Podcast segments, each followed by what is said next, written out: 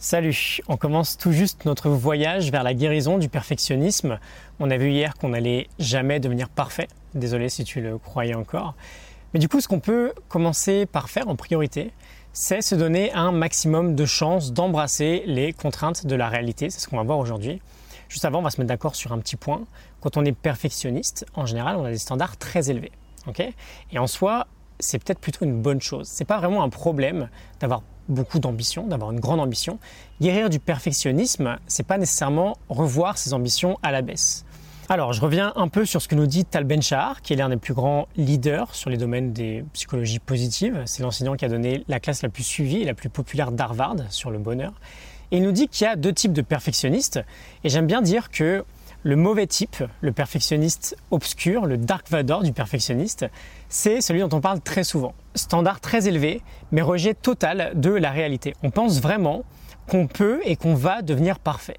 Et malheureusement, on va tendre vers toutes les souffrances ou toutes les maladies que va s'auto-infliger ce Dark Vador perfectionniste, euh, l'addiction, l'anxiété par exemple, le stress chronique, la dépression, voire le burn-out.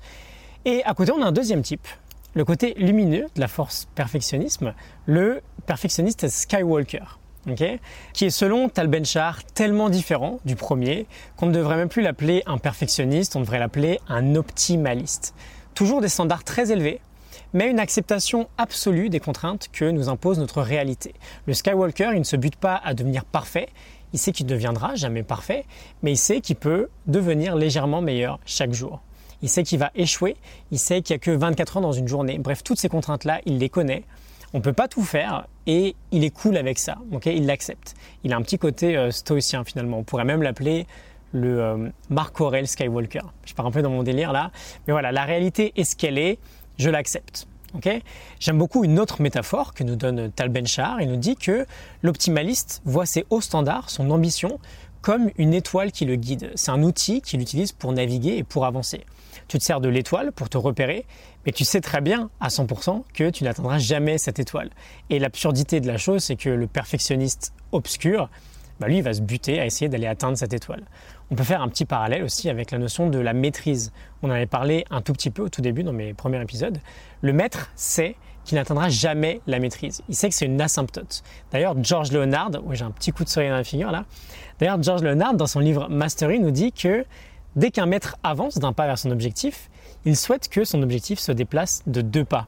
Waouh Il sait que son objectif se déplace de deux pas. Parce que voilà, il sait qu'il n'atteindra jamais. Et c'est ok, c'est même pas le but. Le but, c'est le voyage, c'est pas la destination. Et donc, par définition, le maître est un optimaliste. Euh, ce qu'on peut faire, du coup, avant que je sois complètement ébloui, c'est plutôt simple. On va prendre conscience déjà de toutes nos contraintes que nous impose notre réalité. Tu peux prendre un bout de papier, un stylo et commencer à travailler là-dessus. Et on va prendre ces contraintes et on va gentiment les adopter et vivre en harmonie avec elles. C'est exactement ce que je suis presque en train d'essayer de faire là avec le soleil qui m'explose à la figure. Le perfectionnisme, c'est un peu comme le bonheur. On a ce mythe, par exemple, que euh, bah, pour atteindre le bonheur, euh, il faudrait qu'on n'ait plus aucune pensée négative dans la tête. C'est vraiment un mythe, voire un piège. Euh, l'auteur Russ Harris a écrit un livre là-dessus, The Happiness Trap, le piège du bonheur. Il nous dit même que les maîtres zen, qui passent leur journée à méditer, ont des pensées négatives de temps en temps. Ça leur arrive. Et en tant que mauvais perfectionniste, on veut apprendre à basculer vers le côté lumineux en prenant conscience de nos contraintes et en les acceptant.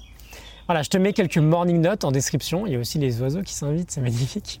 Je te mets quelques morning notes en description euh, sur certains livres que j'ai cités, notamment euh, Mastery de George Leonard et L'apprentissage de l'imperfection de Tal Ben-Shahar. Et je te retrouve demain pour un nouvel épisode. À demain. Salut.